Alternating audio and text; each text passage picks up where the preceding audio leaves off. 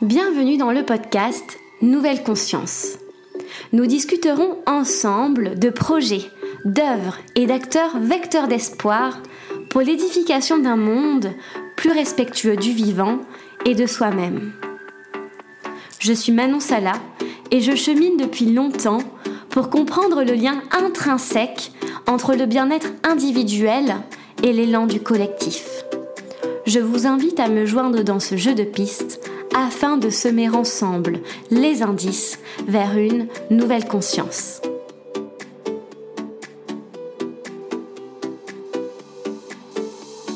Aujourd'hui, je reçois Flore Vasseur au micro de Nouvelle Conscience. Flore Vasseur est réalisatrice, productrice, écrivaine. Dans ses documentaires, ses films, ses livres, elle part à la rencontre de celles et ceux qui s'engagent pour la liberté d'expression, l'accès aux droits humains et plus largement la lutte contre un système qui maintient des oppressions et des inégalités structurelles. Flore Vasseur a récemment réalisé le film Bigger Than Us, coproduit aux côtés de Marion Cotillard. Bigger Than Us nous invite à suivre l'activiste balinaise Melati à la rencontre de sept jeunes engagés à travers le monde. Ces jeunes se mobilisent chaque jour, depuis des années, pour défendre des combats sociaux, démocratiques, écologiques ou culturels. Ces jeunes ont écouté leur cœur plutôt que la peur, l'appel de la justice et de la solidarité plutôt que l'immobilisme. Je suis heureuse de vous partager cette discussion qui a beaucoup résonné pour moi et qui vous donnera envie, j'espère, de rejoindre un mouvement, un projet plus grand que vous. Je vous souhaite une très bonne écoute.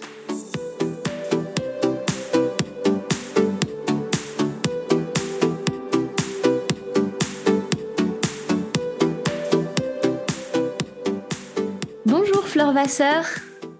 Bonjour. Merci d'être parmi nous aujourd'hui au micro de Nouvelle Conscience. Je suis ravie de vous accueillir. je suis ravie d'être là. Merci de m'accueillir. Voilà, j'espère que vous allez bien. Très bien, merci. Il me semble que dans quelques jours, euh, Bigger Than Us sera euh, visionné en Australie. Je ne sais pas si vous allez vous y rendre pour l'occasion. Euh, non, je n'y vais pas. En Australie et Nouvelle-Zélande, euh, Melati, qui habite euh, juste à côté, enfin, si je peux voir ainsi, puisqu'elle est à Bali, va être très présente pour la sortie du film en Australie et Nouvelle-Zélande. Mhm. Certainement d'ailleurs plus par Zoom que, que physiquement, mais oui, oui, c'est Melati qui, qui va porter le film sur ces contrées-là. Et, et, en même temps, on sort aussi en, en Pologne la semaine prochaine. Ouais. D'accord. Et pour la Pologne, c'est vous qui allez vous y rendre ou également un euh, protagoniste euh, du film? Non, alors pour l'instant, on fait tout en, en distanciel. Mhm. Euh, je pense que les, les distributeurs et, les cinémas sont très attentifs à tout ce qui se passe. La Pologne, c'est vraiment en face de l'Ukraine. Oui. voilà, c'est des sorties. je dirais pas qu'elles sont compliquées, mais euh, en tout cas, pour la Pologne, euh, il y a vraiment un sentiment d'urgence parce que euh, voilà, le film parle énormément de la question des réfugiés. Donc, oui. si le distributeur le sort maintenant, c'est qu'il considère qu'il peut aider. mais voilà, on n'est pas dans, le, dans la sortie d'un Marvel ou d'un ou d'un Matrix qui mériterait ou qui aurait besoin ou qui, en tout cas, impliquerait une sortie avec énormément de marketing. Par contre, mhm tous les jours, tous les jours, tous les jours, on intervient en visio euh, et dans, toutes les, dans tous les pays. Oui, j'ai vu la programmation, c'est fantastique. C'est vraiment, ça a dépassé les frontières même européennes avec euh, Dubaï. Euh, j'ai vu donc voilà Nouvelle-Zélande, Australie. Qu'est-ce que j'ai noté d'autre comme pays?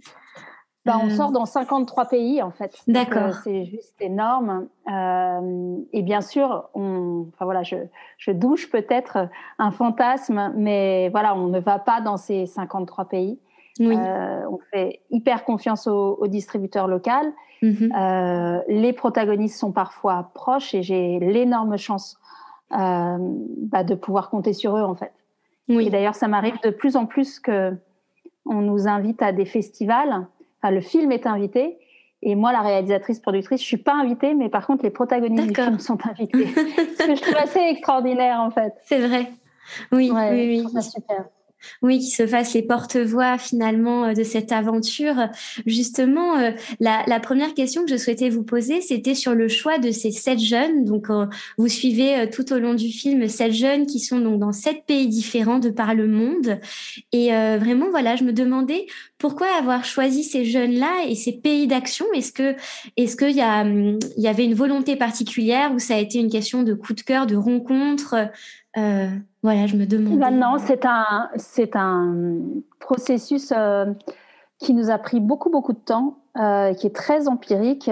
quand on fait un, quand on a la chance comme moi de pouvoir faire un film de cette ampleur-là, il faut pas se tromper, quoi. Oui. Et, et, et, donc, le nerf de la guerre, c'est l'enquête. C'est l'enquête qui est faite avant le film. Donc on se dit pas, euh, tiens, euh, j'ai lu ça euh, dans tel magazine, ça a l'air super, je vais y aller quoi. C'est l'inverse de ça. donc on a commencé par faire une grande enquête essentiellement basée sur Internet, hein, on a écumé le web pour savoir qui bougeait entre, qui avait moins de 25 ans en fait, qui bougeait partout dans le monde. Et on est arrivé à une sorte de, de première liste je pense qu'il y, a à peu près 80 noms euh, mhm. de personnes de par le monde qui font des choses. Après, on a essayé de les regrouper par euh, type de combat, en fait, type euh, de, d'action, type d'enjeu, pardon. donc, par grands enjeux contemporains. Et puis là, ça partait un petit peu dans tous les sens. Donc, on s'est dit, on va se raccrocher aux 17 objectifs du développement durable pour structurer notre démarche. Donc déjà là, on a commencé à trier un petit peu. Et euh, sur ces 17 objectifs du développement durable, moi, il y en a un certain nombre euh, qui m'intéressent pas en fait, ou qui mhm. me semblent moins euh, engager la vie la mort, moins euh, importants et urgents, moins cruciaux tout de suite en fait. Oui. Et j'étais à peu près convaincue que j'aurais pas le temps de finir le film, voire d'en faire un deuxième. et donc j'ai tout de suite été assez radicale dans les choix portés. Je voulais tout de suite aller à l'os, en fait, de nos problèmes. Hmm. Euh, donc, j'ai éliminé un certain nombre de causes. Donc, avec ces causes-là, bah, les profils. Donc, peut-être que voilà, c'était une première façon de, trier cette liste. ensuite, euh, j'ai voulu, je me suis raccrochée à un, chiffre très précis et qui est très parlant, que je répète tout le temps, qui est mhm. que 80% de la jeunesse mondiale n'habite pas en Occident. Donc, si vous voulez faire un film sérieux sur la jeunesse aujourd'hui, eh bien, vous sortez de vos précarés. Donc ça, ça a fait tomber euh, nombre de profils européens euh, ou américains.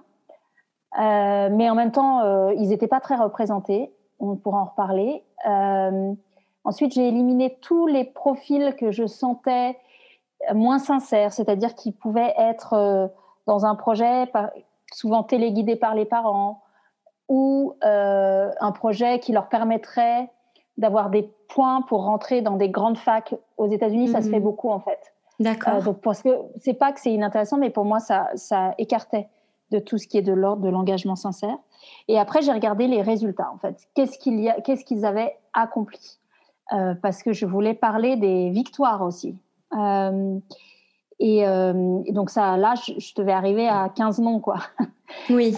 et après j'ai essayé d'équilibrer filles, garçons, euh, toutes les que des, des, sujets hyper importants et des modalités d'action à chaque fois différentes. J'avais pas faire deux fois des personnes qui avaient euh, euh, changé une loi. Enfin voilà, c'était fallait. Je voulais montrer la diversité des champs d'action, la diversité des problèmes et en même temps qui pointaient tous et tout, enfin tous ces sujets pointent sur la même cause racine qui est notre système économique.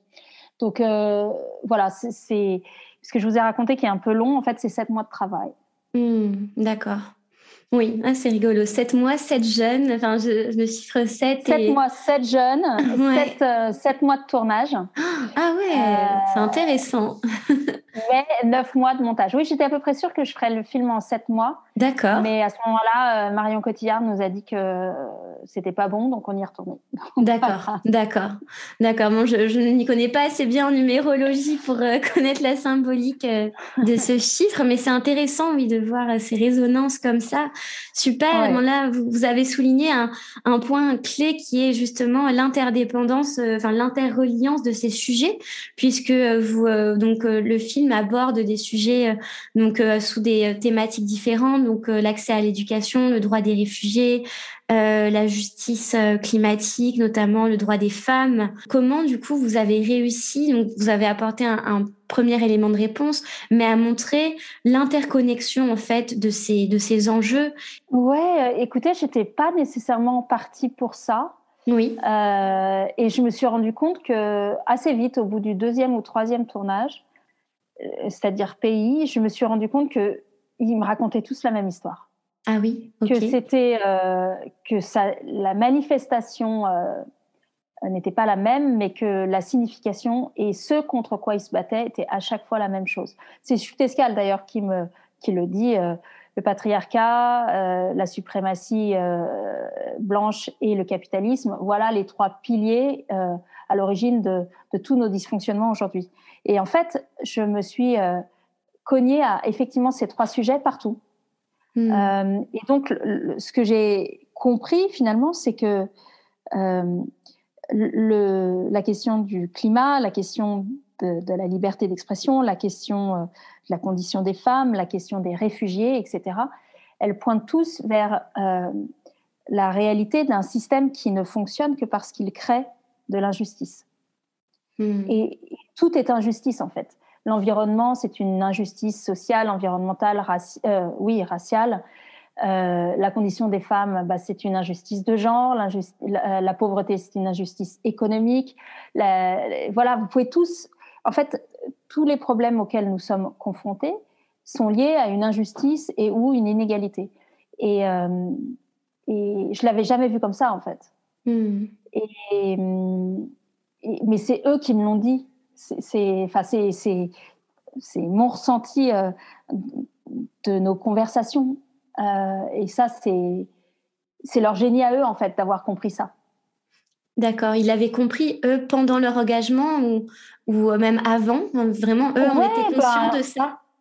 En fait, ils le, verbalisaient peut-être pas comme je suis en train de le faire, mais il y avait toujours un moment, euh, voilà, les mots dont je vous ai parlé, capitalisme, white supremacist, euh, ou suprématie et euh, patriarcat, ça sortait. Oui. Parfois dans la même phrase, comme je suis escale, euh, mais que ce soit Winnie en Ouganda ou, ou euh, Mohamed euh, au Liban, c'était à chaque fois la même histoire en fait. Et encore une fois, je, mon point c'était de dire que les, les, enjeux qui sont traités dans le film sont des symptômes en fait. La, la crise climatique, c'est un symptôme la, la, la, la, crise euh, des réfugiés, enfin c'est pas une crise, la réalité de, de, de, de l'exil, c'est un symptôme. Ce qui est intéressant, c'est la cause. Et la cause, c'est toujours la même. C'est ça l'interdépendance des, des, sujets, parce que c'est lié à une même décision, qui est de croire et d'incarner et de faire fructifier ce système, comme on le fait tous, et c'est pas un reproche, on est dedans. Oui. Euh, la question, c'est d'en être conscient et de savoir comment on peut faire un pas de côté mhm. et essayer de ne pas nuire. Euh, mais euh, et après, c'est l'interdépendance des destins. C'est-à-dire que, et ça, c'est quelque chose sur lequel on est. Euh, la, la, vie accélère notre éducation tous les jours là-dessus. Il y a le mhm. Covid qui montrait que quelque chose qui se passe en Chine a des répercussions planétaires au bout d'un mois et demi partout dans le monde, peut arrêter une économie mondiale. Enfin voilà. Mhm. Euh, on a la question de l'Ukraine aujourd'hui. Tout à coup, on est en train de se rendre compte que on dépend énormément de ces pays-là. On n'en avait pas conscience en fait. Donc il y a une interdépendance des destins, interdépendance des, des, problèmes, interdépendance euh, euh, des, des, des, causalités de, de, nos sujets, de nos liens. Euh, là où, euh, depuis 500 euh, ans, si ce n'est plus, on nous éduque dans une, et on essaye de nous convaincre de notre séparation, en fait. Du fait que vous et moi, nous ne serions pas liés, du fait que la nature et vous, c'est pas la même chose, du fait que voilà, on a fait que nous séparer depuis euh, facile cinq siècles, quoi. Oui. Depuis qu'on a mis des clôtures sur les champs et qu'on a euh, brûlé les sorcières. Euh, mm. C'est peut-être rapidement dit, mais je pense qu'il y a un basculement là. et donc, on s'est tout à coup mis à, à, à s'isoler, à se déconnecter. et ce qu'on vit depuis 30 ans, 20 ans, 10 ans, avec l'accélération de la technologie, ne fait que surfer là-dessus, en fait. Il n'y a rien de nouveau. C'est juste que tous nos outils rendent ça plus radical. Oui. Et mhm. aussi plus visible. Ça n'a jamais été aussi visible. Enfin, le Covid, la pandémie, c'était. Enfin, là, si on n'a pas compris qu'on était tous liés, je ne sais pas ce qu'il faut faire. Hmm. Oui. Oui, dans, dans un de, de, vos interviews, vous dites que tous ces jeunes, eux, sont connectés, connectés à quelque chose de plus grand qu'eux et qui sont incarnés. Est-ce que, euh, justement, vous, vous, pensez que pour, euh, pour euh, justement se, se lier à, à, cette nature et donc l'aimer, vouloir la protéger, il faut pouvoir être connecté à, à ce tout, à cette interdépendance En tout cas, il faut sortir de cette illusion de la séparation oui. Euh, et cette illusion du confort. Mhm. Euh, euh, que la société vous rappelle tous les jours parce qu'elle a très très peur que vous preniez conscience de ça. Mhm. Mais cette illusion de la sécurité et du confort fait que vous arrêtez de prendre soin de ce qui vous entoure. Vous avez l'impression que c'est dû, que c'est acquis, que ça sera toujours là. À partir du moment où bah, vous vous rendez compte que c'est une fabrication, que, euh, encore une fois, un tout petit virus peut mettre ça à plat, que la mort peut euh, renverser, ou la maladie peut renverser votre famille. Enfin, le jour où vous faites l'expérience euh, plus ou moins dramatique de votre incroyable vulnérabilité, mhm. je pense, vous ouvre vers un, un chemin qui, qui peut vous amener à prendre soin, alors qui? De la nature, quelqu'un d'autre de, de l'autre Enfin, je veux dire, il n'y a pas. Là où je, je, je, voudrais juste euh, mettre un bémol, c'est que on oppose souvent les luttes. Mhm. C'est de l'ego, ça. On oppose, on dit ah ben moi, euh, je trouve que l'environnement c'est plus important que la condition des femmes. Ah ben moi, je trouve que la condition des femmes c'est plus important que la liberté d'expression. C'est ridicule, ça. Mhm. Tout est lié. Il n'y a pas une bonne ou une, un, un bon ou un mauvais endroit pour exprimer son amour de la vie, en fait. Il y en a, ça va être la prendre soin de la nature. Il y en a qui vont avoir envie de prendre soin de l'humanité et ça s'oppose mhm. pas.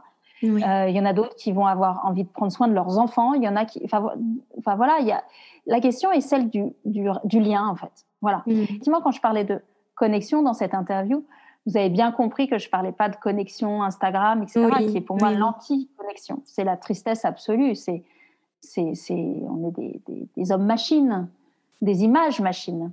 Mm. Euh, c'est l'inverse de ça. Euh, c'est l'ultra connexion à, la réalité, à son temps, à la communauté immédiate euh, des vivants. Mm. Ou du vivant d'ailleurs. Mm-hmm. Et, euh, et, comment, selon vous, ces jeunes ont, réussi à, à, passer de la peur à l'amour et justement à, à, mettre leur ego de côté, en fait, pour, euh, pour oser déployer ces idées, ces engagements, ces, ces valeurs fortes qui allaient souvent à, l'opposé? C'est ça aussi qui m'a beaucoup touchée dans votre film, c'est vraiment d'arriver à, à s'affirmer face à un système et même à des règles communautaires, des règles de société qui allaient parfois vraiment à l'encontre de leurs engagements de leurs actions. Donc, est-ce que vous avez pu voir comment ce changement de mindset s'est effectué, ce qui, ce qui les réunissait, ou même chacun avec leur euh, vécu? J'ai l'impression que, en tout cas, bon, j'ai pas fait une étude euh, euh, scientifique sur le sujet. Je peux juste vous dire ce que eux, pour moi, représentent. Oui. le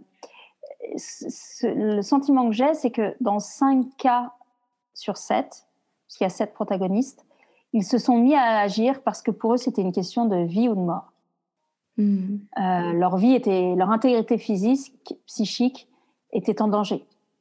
Euh, donc là, l'ego, il a plus vraiment de place hein, quand vous êtes dans un degré d'urgence comme ça. Euh, ils étaient démolis en fait. La vie les avait démolis déjà. Hmm. donc je pense que l'ego est quand même une conception assez, je dirais pas occidentale, mais euh, il y a des endroits où, on on se pose même pas la question en fait. Euh, parce qu'il faut survivre. Et en tout cas, pour eux, la vie les a amenés à cet endroit-là. Donc, ils avaient la seule façon de dépasser la peur de mourir, euh, euh, encore une fois, psychiquement ou, ou physiquement, était pour eux de se mettre à agir. Et en, en se mettant à agir, ils ont embarqué les autres. Et en embarquant les autres, ils ont trouvé l'amour. Hmm. Je pense que c'est très empirique. Euh, c'était pas ah tiens je vais faire ça parce que je vais connaître l'amour. C'est pas du tout ça. Oui. C'est une espèce de récompense cachée euh, dont on parle rarement quand on parle d'engagement ou d'activisme parce qu'on parle de souffrance, de sacrifice, oui. euh, de devoir, de responsabilité, de culpabilité, etc. Il y en a aucun qui va vous dire qu'il a fait ça pour ça. Euh, il a fait ça parce qu'il fallait sauver sa peau en fait. Mm-hmm. Et, euh, et, je pense que c'est euh, plus juste en fait euh, quand on aborde les choses comme ça. En tout cas, c'est plus porteur.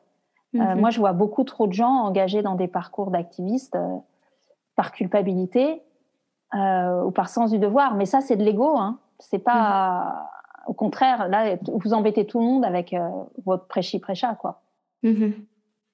Oui. Alors que les, les, protagonistes du film, bah, ils font, quoi. Et puis ils vivent, et puis ils embarquent, et puis ils se cassent la figure, et puis et ça devient plus grand que leur vie, et c'est leur vie. Hmm. Ah, c'est beau, ouais, c'est magnifique. Hmm. Oui, oui, oui, surtout que voilà, ils ont commencé tous à, s'engager très jeunes. Enfin, ça aussi, c'est quelque chose qui m'a particulièrement marqué. Et là, euh, de nouveau, il y a un autre chiffre qui revient, c'est l'âge de 12 ans, où euh, voilà, où la plupart ont commencé à, à s'engager autour de cet âge-là. Donc, euh, est-ce que euh, vous pensez savoir pourquoi c'est, ça a commencé si jeune? Pourquoi cet âge est, clé?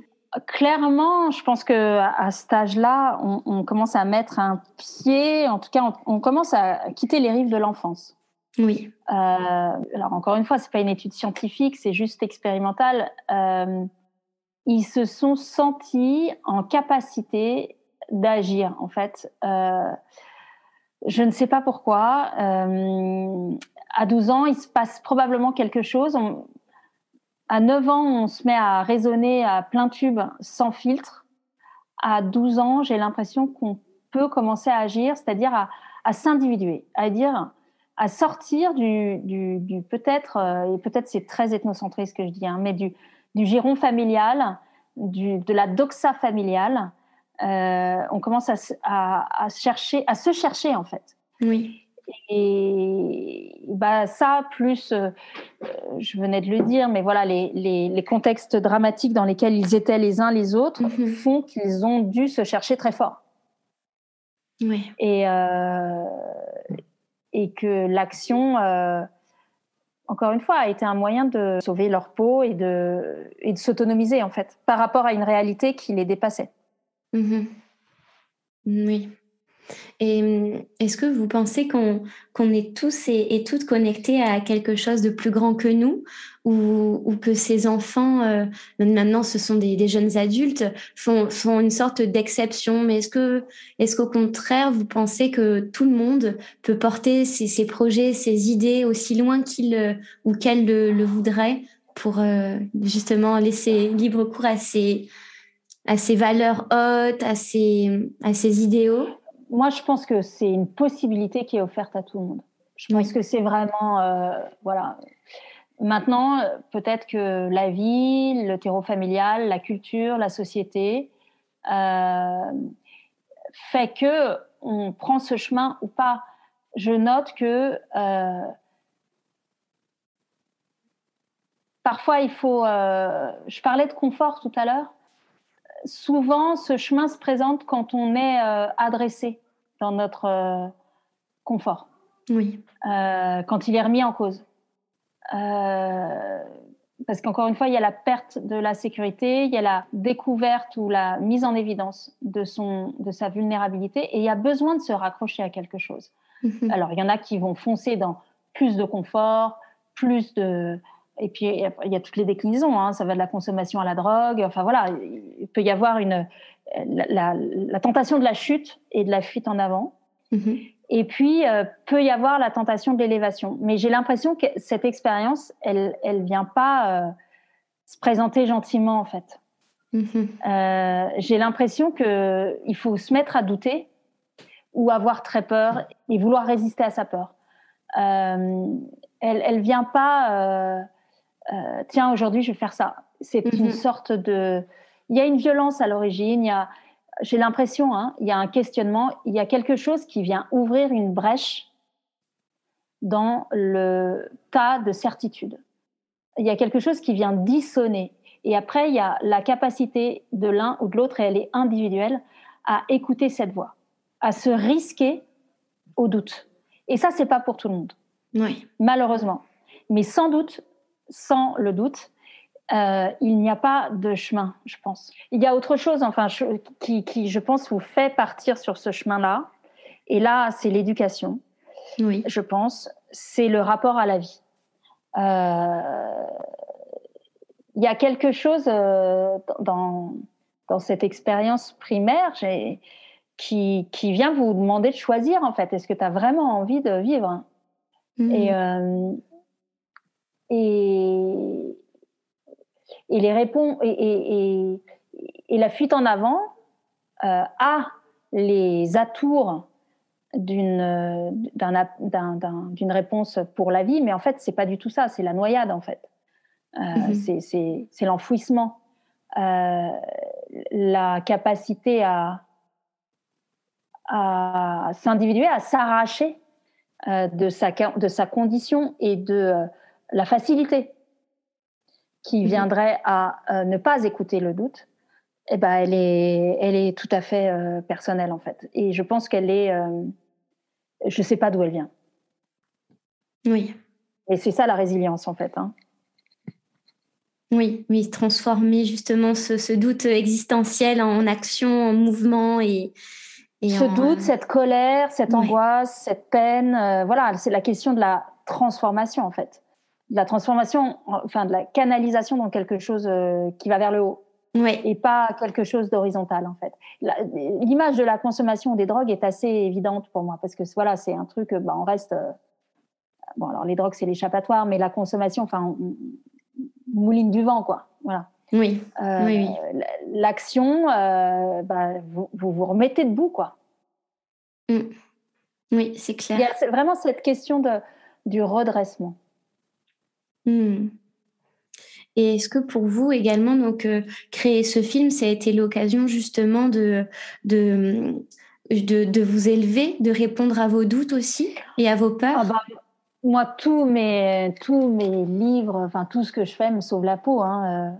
Euh, euh, je ne fais que ça et c'est une, c'est une démarche très égoïste finalement. Merci, merci d'y contribuer, mais moi je fais ça uniquement pour ça. Et c'est la, c'est la beauté de la création. On dit toujours, euh, ah, les artistes, euh, sont illuminés, euh, je sais pas quoi. Mais pas du tout. On a juste envie de sauver notre peau et, et, de rentrer dans une forme de connexion qui allège le quotidien, qui le, qui le rend supportable, qui le rend drôle, qui le rend riche, parce qu'alors le quotidien vient nourrir une espèce de quête et là, bon, bah, vous êtes dans le juste et la vie vous envoie tous les cadeaux, tout ce dont vous avez mhm. besoin, tout ce que vous avez besoin de comprendre. Oui. Après, euh, je suis pas du tout dans cet état d'éveil tout le temps. Euh, je crois même qu'en ce moment, j'y suis pas beaucoup. Euh, et ça commence à me manquer. Oui, je comprends. Euh, ouais. Voilà. Mais, mais, je suis dans une autre forme de, de joie énorme qui est de, bah, de vous parler, de tous les jours rencontrer des gens qui voilà, ont envie de, de, se réactiver en fait. Mm-hmm. Euh, et, et, c'est Mohamed qui disait ça très bien. Alors je l'ai pas mis dans le film, mais cette partie-là de lui qui disait que la jeunesse était complètement désactivée en Occident. Mm-hmm. Euh, la consommation, le marketing, les, la pub, euh, Insta, tous ces trucs-là sont faits pour vraiment attaquer l'énergie vitale en fait. Mm-hmm. Et, je crois que voilà, je crois que ce qui est attaqué en ce moment, c'est ça. L'énergie vitale. Euh, ouais. Et donc moi, passer mes journées à aller aux quatre coins de la France, voire plus loin, rencontrer des gens que je n'ai jamais rencontrés, qui ont juste vu le film et envie de le partager avec leur communauté. Et, et, et, au premier regard, me dire que on est pareil, on est liés, c'est juste une joie ah, absolue, surtout que mm. Je suis plutôt quelqu'un d'assez introverti. Enfin, moi, les autres, ça a toujours été plutôt compliqué.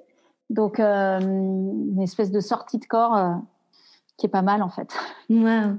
Oui, oui, oui. Bon, là, c'est vrai que c'est plus le moment de la création pure euh, qui, euh, justement, pour un artiste peut être super euh, ben, nourrissant. Et, mais c'est le fait de, aussi de, de partager cette création, ça fait partie de l'œuvre, de sa vie aussi, de son évolution. Et, et ça doit être merveilleux, justement, d'aller rencontrer celles et ceux qui, qui vibrent aussi ce, oui, cette envie de changement et de, de sortir du, du carcan sociétal. Oui, bah, moi je suis venue à la création, si je peux l'appeler comme ça, par l'écriture. Oui. Euh, si vous écrivez, c'est que vous avez quelque chose à dire. Mm c'est pas que la joie du raisonnement et, et, de la belle histoire, etc. C'est le message que vous avez envie de faire passer. Euh, donc il y a un côté éminemment troubadour en fait dans l'écriture et dans le film, enfin dans l'accompagnement du film.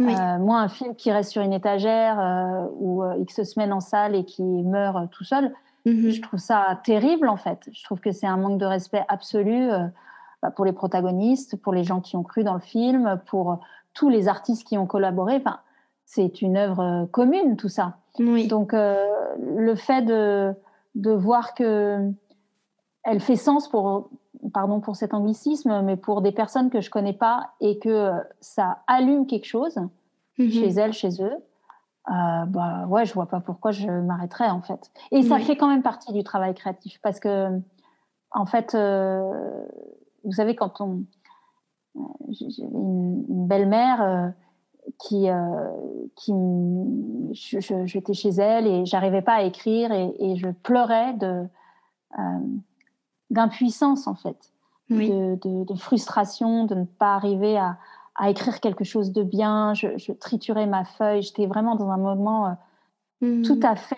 obsessionnel. Et cette femme euh, géniale m'a dit, euh, mais tu sais, ton livre est en train d'arriver malgré toi. Hmm.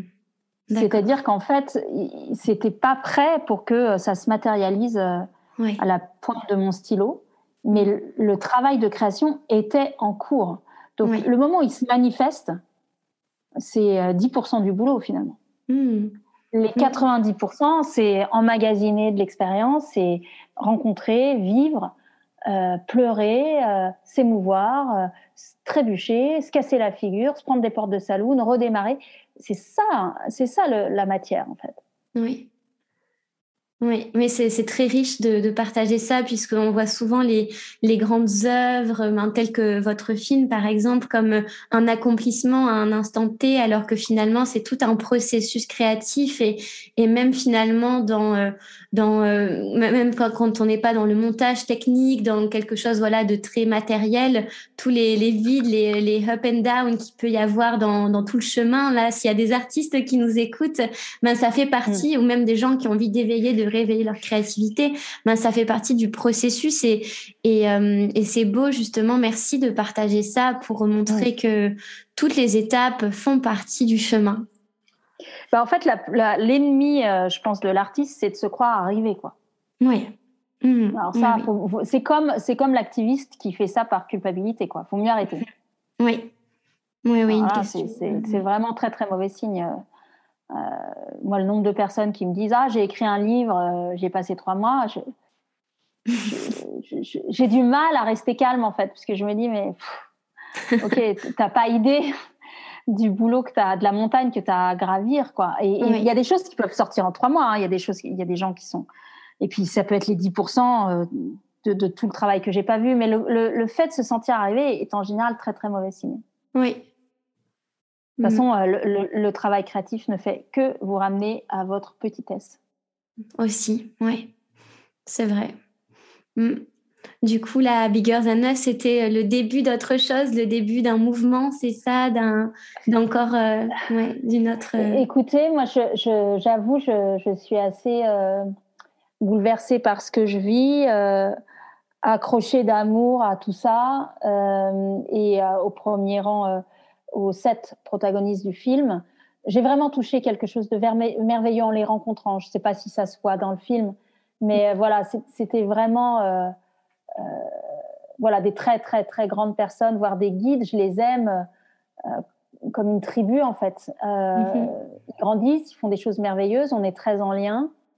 Euh, je j'ai aucune envie de fermer le classeur et aller faire autre chose, en fait. donc, je sais que je suis en maturation de ce qui va se passer ensuite. Ce qui est très, très évident, c'est qu'on va continuer à, à travailler avec eux, à les soutenir d'une manière ou d'une autre. Donc, euh, on est en train de voir comment euh, flécher euh, toute l'attention, l'envie de, les aider, de les soutenir, voire d'investir dans ce que dans ce qu'ils font. Donc, c'est probablement ça va probablement se transformer en, en, fonds d'impact. on a très envie de retourner dans leur communauté pour montrer le film aux personnes qu'on a filmées. Mmh. C'est quand même bien la moindre des choses. Oui. et de partager bah voilà, tout ce que je fais dans les pays occidentaux, euh, pas que moi. Hein, euh, là aujourd'hui, Anouk est à Sciences Po Dijon, euh, Dorothée va à tel endroit. Enfin, on est tous en train de, de s'éclater à, à, faire du ski nautique avec le film et à le partager. Mais il n'y a aucune raison qu'on ne le fasse pas avec les personnes qui nous ont aidés à faire le film. Donc ça, c'est évident. Ils ont tous des projets géniaux. la moindre des choses qu'on pourrait faire aussi, c'est essayer de, les fiabiliser. Alors là, je pense qu'on les a fiabilisés en termes de peut-être de notoriété, mais même financièrement, statutairement. Euh, voilà, si on peut, si on peut faire ça, je pense que c'est extraordinaire. Et puis après, c'est vrai que euh, moi, je, je, suis catastrophée par euh, la façon dont on traite la jeunesse partout dans le monde. elle est odieuse et elle est encore plus odieuse dans les pays du Sud. Mais dans les pays du Nord, euh, vous voyez les, résultats de, de, notre processus électoral. La mhm. jeunesse est nulle part. Tous les projets politiques, économiques sont faits pour l'électeur moyen, qui est un homme de 53 ans. Donc vous et moi, on est déjà hors du scope, mais vous encore plus que moi. Mhm. Euh, enfin voilà, je, je, trouve que c'est absolument odieux que aucun de nos projets de société ne soit euh, ne soit pris en tenant compte euh, de, de, de, nos enfants, en fait. Mm-hmm. Euh, et, et, et, souvent, j'entends cette explication qui va dire Ah oui, mais tu sais, de toute façon, ils votent pas, ils s'en foutent, ils sont décérébrés, ils sont irresponsables, ils sont déconnectés de la réalité. Et c'est tellement loin. Voilà, c'est décérébré, irresponsable, déconnecté de la réalité. C'est tellement loin de ce que je vois tous les jours. Et, mm-hmm. et donc, voilà, moi, je, je je ne veux pas faire de politique, ça ne m'intéresse pas, mais je, je, sais que je pense vraiment très sérieusement que tout ce que je vais faire maintenant continuera à essayer de m'ériger en faux contre ces espèces d'assertions qui sont faites à cette génération et au contraire euh, faire tout ce que je peux pour lui permettre de se déployer en fait. Waouh, ok. Oui, un peu comme leur porte-voix, faire. Euh, alors, porte-voix, ils n'ont vraiment pas besoin de moi. Euh, mhm. Non, mais plus en, en, mettant. Euh, alors, oui, peut-être porte-voix, je n'ai peut-être pas entendu, mais en tout cas, en, faisant peut-être le lien entre cette génération, la mienne, oui. Et en disant à la mienne, qui est finalement la génération des parents. bah, la, la, première réflexion, c'est qu'est-ce que tu as foutu, quoi? Mm. parce que c'est cette jeunesse hyper anxieuse euh, qui grossit les, qui, nourrit les, séances de psy, etc. Elle, a des parents, hein, et des parents qui sont de ma génération. Donc, il y a un vrai boulot à faire avec les parents. Euh, et puis, euh, les parents, ils sont parents, mais ils sont aussi profs, élus, chefs d'entreprise. Ils sont dans des positions de pouvoir. Ils peuvent actionner des choses. La question, c'est leur remontrer que c'est important, en fait. Les sortir de leur propre euh, comment dire, euh, euh, relation hallucinogène au monde, en fait. Mm-hmm. C'est-à-dire, enfin, moi, j'arrive pas bien à comprendre mes semblables. on a tous fait des enfants, deux, trois, et on n'a aucune considération pour ce qui va leur arriver, à part des considérations financières, quoi. Mm. On voit bien avec le, avec le, Covid ou la guerre en Ukraine que ça, ça c'est comme les, je sais plus quelle, quelle tribu euh, indigène qui dit, euh, bah l'argent ça se mange pas quoi. Mm. Y a un moment s'il faut survivre, euh, tu vois, il va mm. falloir qu'on ait qu'on ait d'autres référents. Oui. D'autres référents que l'argent, du coup, le succès par l'argent. Que, oui, que le, oui, que l'argent, les diplômes, euh, le statut social, euh, les objets, euh, la taille de la maison, la, distance au sol pour aller passer ses vacances, etc., etc. Quoi, il y a plein. Et, ça, c'est toute une culture qui, qui encore une fois, a érigé la séparation, le culte de la performance, la gratification immédiate, le parce que je le vaux bien, le enjoy, tout ça. Oui. Moi, j'ai été élevée par ces slogans-là. J'ai mis du temps à m'en défaire. Mm-hmm. Et d'ailleurs, euh, ça me rattrape assez souvent. Hein. Oui. Mm-hmm. Oui, mais ils sont tellement présents partout que justement, ça, ça demande un, pas de côté, euh, des, euh, voilà, une grand, oui, une volonté bah aussi personnelle de, de s'en défaire aussi. Oui, la pub, et, la pub, c'est une industrie diabolique et géniale en même temps, mais elle n'est venue que poser des mots sur quelque chose qui était une tendance de société. Euh, après, elle l'a encapsulé euh, de façon magique et totalement euh, folle. Mais, mais avant tout, il y a une société. Hein. La, la, pub ne fait pas société. Hmm. D'accord. Oui, elle, elle accroît ce qui est déjà présent, elle le met en, peut bah, en avant. elle sent le goût de l'époque. Oui. Et elle fait un choix. Voilà. Mhm. Et elle l'impose. Oui. Oui, donc c'est pour ça si euh, la tendance de l'époque change, euh, j'espère qu'on aura de, de nouvelles publicités ou de nouveaux messages en grand, euh, voilà, plus bah, respectueux de la nature humaine, environnementale, des droits humains. En tout cas, moi, c'est pour, pour, en revenir à, pardon à, mon action, mais en tout cas, moi, je, mon travail ne consiste pas à pousser un film à droite à gauche. mon travail consiste à à changer la conversation dans les cours de récréation. Oui. C'est-à-dire mhm. que si un jour dans les cours de récréation, on arrive à parler d'autre chose que de la prochaine paire de baskets, mm. qu'on parle de Mohamed, Marie, Melati, euh, et qu'ils deviennent les nouveaux euh, rôles modèles de votre génération, ben on a tout changé. Ah là là. Et pour moi, c'est ça la bataille. C'est la bataille, c'est celle-là. Euh, D'accord. D'accord.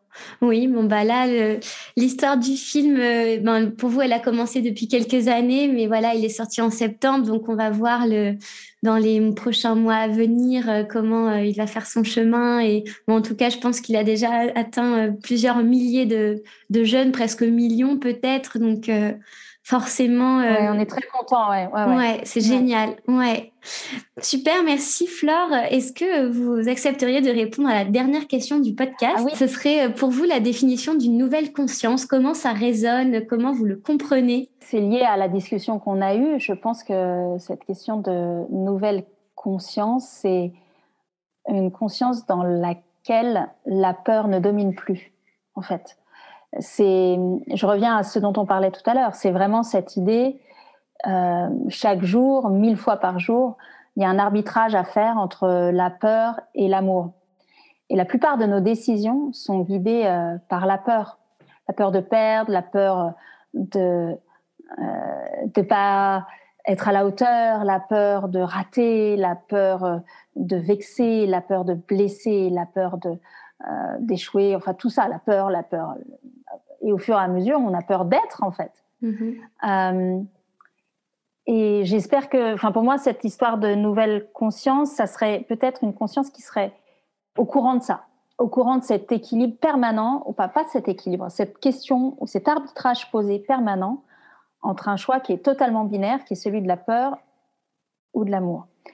Et, euh, et, la capacité à non faire que de l'amour, parce que honnêtement, je pense qu'on n'y arrive pas, mais se dire à la fin de chaque journée, il y a peut-être cette question est venue, cet arbitrage est peut-être venu mille fois, mais pour moi, une bonne journée, c'est une journée où 501 fois, j'ai choisi l'amour. Euh, et puis de monter progressivement. Euh, parce qu'il y a des effets vertueux, en fait. On se rend compte que c'est pas si Enfin, non, finalement, la Terre ne s'arrête pas de tourner, etc. Donc, euh, ça serait ça, en fait. C'est cette, conscience que, en fait, bon, il y a cette question de, d'ultra-connexion et d'interdépendance de tout, mais justement, sur le principe de l'interdépendance, bah, quand vous avez posé ça, vous n'avez plus que le choix de dire bah, je vais faire le choix de l'amour, qui est un choix vers l'autre, mhm. vers le lien, vers la connexion. Le choix de la peur, c'est un choix de repli sur soi, d'isolement et de séparation. Oui. Merci. Et je pense que c'est ça les, les arbitrages. D'accord. Super, bon bah merci Flore. On peut retrouver euh, votre film sur, euh, sur Internet. Il y a plusieurs plateformes qui le proposent en location ou en vente. Il y a également le site euh, qui est incroyable, enfin plein d'outils. alors c'est biggerthanus.com. Film. Film. Film. Voilà, avec plein de voilà d'outils, la programmation également pour vous suivre, savoir euh, où il doit être projeté. Vous organisez toujours des projections en ligne ou pas? Bien sûr. Alors en ligne, on l'a pas on l'a pas fait depuis longtemps, mais il y en a qui arrivent là. D'accord. Euh, mais surtout, suivez-nous sur le site. Il y a beaucoup beaucoup d'événements en fait qui sont organisés tout le temps.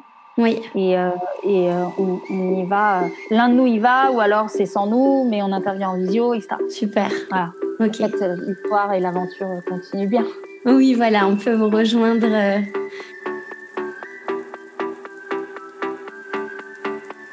Merci pour votre écoute. Si ce podcast vous a plu, la meilleure façon de le soutenir est de lui laisser 5 étoiles sur iTunes et sur Apple Podcast. N'hésitez pas également à me laisser un commentaire et à me suivre sur la page Instagram Nouvelle Conscience Podcast. Vous pouvez aussi m'écrire. Je suis toujours ravie de vous lire, de vous répondre et de partager avec vous des idées, des réflexions autour de ce projet de nouvelle conscience. Je vous dis à la semaine prochaine. En attendant, prenez soin de vous et à bientôt